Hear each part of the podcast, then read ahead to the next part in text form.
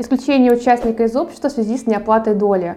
Хотелось бы начать с того, что в законодательстве не предусмотрено исключение участника в связи с неоплатой доли. Статья 10 Федерального закона об ООО указывает, что участники общества, доли которых в совокупности составляют не менее чем 10% уставного капитала общества, вправе требовать а, в судебном порядке исключения участника из общества, который грубо нарушает свои обязанности либо своими действиями, бездействиями а делать невозможность деятельность общества или существенно ее затрудняет. Смотрите наш сегодняшний видеоролик до самого конца, чтобы не упустить ни одной важной детали. А, и, конечно же, не забывайте ставить лайки, и писать свои вопросы в комментариях к видео. В конце сегодняшнего видео э, ролика вас ждет наша традиционная рубрика «Ответы на вопросы подписчиков». А еще э, теперь на нашем э, канале каждую пятницу в 18 часов э, вас будет ждать прямой эфир с обзором новостей недели, э, на котором вы также сможете задать свои вопросы и получить э, юридическую консультацию прямо во время трансляции. Ставьте напоминание, чтобы не забыть. Итак, э, начнем. Согласно статье 16 Федерального закона об ООО, каждый учредитель общества должен оплатить полностью свою долю в уставном капитале в течение срока, который определен либо в договоре об учреждении, если у нас несколько участников, либо в решении о создании общества, если общество у нас учреждено одним участником. А срок такой оплаты не может превышать 4 месяца с момента государственной регистрации. При этом а, доля каждого учредителя общества может быть оплачена по цене не ниже ее номинальной стоимости. Имейте в виду, что не допускается освобождение учредителя общества от обязанности оплатить э, свою долю в уставном капитале общества. Также данная статья гласит, что в случае неполной оплаты доли в уставном капитале общества в течение установленного срока, а неоплаченная часть доли э, переходит к обществу. Как раз именно э, этой статьей э, руководствуются юристы, когда стоит вопрос об исключении участника из-за вовремя неоплаченной доли. Итак, с чего стоит начать процедуру исключения а, участников в данном случае? В первую очередь необходимо провести общее собрание участников общества. Порядок проведения а, собрания всегда прописан в уставе общества. Созвать собрание может либо директор или один из участников общества. Чаще всего в уставах прописывается, что созвать собрание могут участники, обладающие совокупностью не менее чем 1 десятой от общего числа голосов участников общества ну, иначе говоря, это 10%. Орган, созывающий общее собрание участников, обязан не позднее, чем за 30 дней а, до его проведения уведомить об этом каждого участника общества. Причем а, это необходимо сделать с заказным письмом по адресу, указанному в списке участников. В уведомлении должны быть указаны время, место а, проведения общего собрания участников, а также предполагаемая повестка дня. В случае, если собрание будет проводить нотариус, то обязательно нужно направить нотариусу соответствующее уведомление в письменном виде. Повестка дня а, в случае проведения собрания по исключению участника будет следующее. Сначала мы выбираем председателя и секретаря общего собрания участников. Вторым пунктом мы возлагаем обязанности по подсчету голосов на секретаря общего собрания участников. Третьим пунктом мы а, устанавливаем способ подтверждения и принятия решений участниками на общем собрании. Соответственно, если у нас нотариус проводит собрание, то этот пункт мы исключаем, потому что данный способ будет удостоверяться в нотариальном порядке. Следующим пунктом у нас будет пункт об исключении участника на основании неоплаченной доли э, в обществе. Соответственно, последним пунктом э, общество принимает решение о подаче иска в арбитражный суд города Москвы для проведения данной процедуры. Итак, после проведения собрания и принятия решения об исключении участника необходимо подготовить пакет документов для подачи в арбитражный суд. Согласно статье 126 а, Арбитражно-процессуального кодекса Российской Федерации, суд необходимо приложить следующие документы. Исковое заявление, уведомление о вручении или иные документы, подтверждающие направление другим лицам, участвующим в деле, копии искового заявления и приложенных к нему документов, которые у других лиц, участвующих в деле, отсутствуют. Также необходимо подать документ, подтверждающий уплату государственной пошлины. Согласно статье 333.21, пункт 4 Налогового кодекса РФ, Стоимость пошлины составит в нашем случае 6 тысяч рублей. Также необходимо подать документы, а, подтверждающие обстоятельства, на которых истец основывает свои требования. Например, это может быть справка из бухгалтерии или справка из банка, подтверждающая факт неоплаты доли и факт оплаты, оплаты доли остальными участниками. Также мы подаем копии учредительных документов, доверенность или иные документы, подтверждающие полномочия на подписание искового заявления.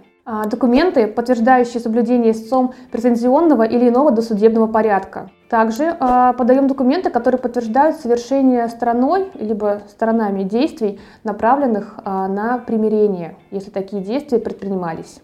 И, соответственно, нужно будет подать документы, подтверждающие данный факт. Также необходимо будет подать выписку из ЕГРУЛ с указанием сведений о месте нахождения или месте жительства истца и ответчика или иной документ, подтверждающий указанные сведения или отсутствие таковых. Такие документы должны быть получены не ранее, чем за 30 дней до обращения истца а, в арбитражный суд. Исковое заявление а, направить в суд а, можно несколькими способами. Это либо в письменном виде или с помощью сети интернет. В таком случае заявление подписывается усиленной квалифицированной подписью. В статье 125 АПК РФ указаны следующие требования к содержанию самого заявления. Соответственно, мы указываем в первую очередь наименование суда, в которое подается исковое заявление, а, наименование истца, его адрес, сведения об ответчике. Для гражданина это ФИО и место жительства, а также дата и место рождения, место работы, если они известны, и другие личные данные. Также указываем требования истца к ответчику со ссылкой на законы и иные нормативные правовые акты, а при предъявлении иска к нескольким ответчикам требования к каждому из них. Также в исковом заявлении а, мы указываем обстоятельства, на которых основаны исковые требования – и подтверждающие эти обстоятельства доказательства. Следующим пунктом необходимо указать сведения о соблюдении истцом претензионного или иного досудебного порядка. Также в иске мы указываем перечень прилагаемых документов. Истец обязан направить другим лицам, участвующим в деле, все документы заказным письмом с уведомлением о вручении. Согласно статье 225.9 АПК РФ, обжаловать определение арбитражного суда, а выносимые при рассмотрении дел по корпоративным спорам, можно в течение 10 дней со дня их вынесения. Также стоит обратить внимание на судебную практику. Например, рассмотрим случай из реальной практики по не полностью оплаченной доле. Зачастую суды принимают решение, что неоплату доли нельзя считать основанием для исключения участника из общества. Объясняется такая э, позиция следующим образом. Неполная оплата доли влечет э, ее переход к обществу. Соответственно, никаких негативных последствий для компании не возникает. Такого же мнения придерживается и Президиум Верховного а, суда а, Российской Федерации. Так как Президиум а, указывает на неполную оплату, то можно сделать вывод, что это не касается ситуации с полной неоплатой доли. В таком случае в суде можно доказать, что неуплата доли стала причиной для затруднения или невозможности ведения хозяйственной деятельности общества, что можно рассматривать как э, грубое нарушение обязанности участника ООО по оплате доли а, в уставном капитале. А теперь давайте перейдем а, к вопросам наших подписчиков.